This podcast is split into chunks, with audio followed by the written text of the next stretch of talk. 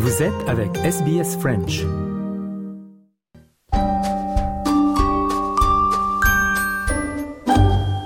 Bonjour et bienvenue dans notre rubrique Le mot de la semaine de SBS Easy French. Audrey Bourget avec vous.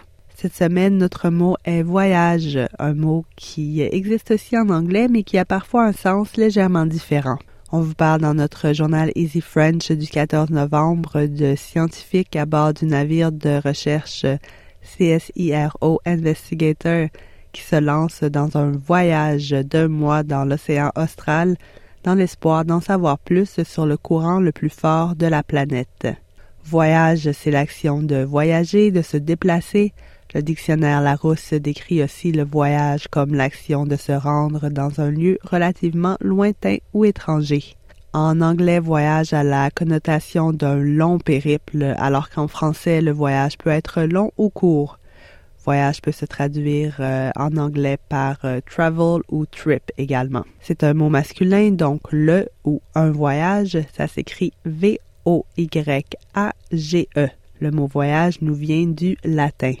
Je vous laisse avec cette citation traduite de l'écrivain américain Mark Twain.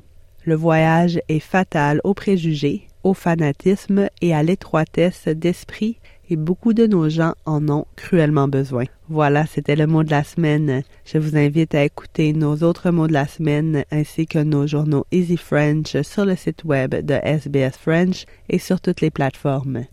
À la semaine prochaine.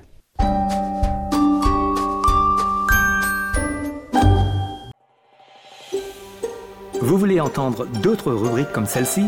Écoutez-les sur Apple Podcasts, Google Podcasts, Spotify ou n'importe où où vous obtenez vos podcasts.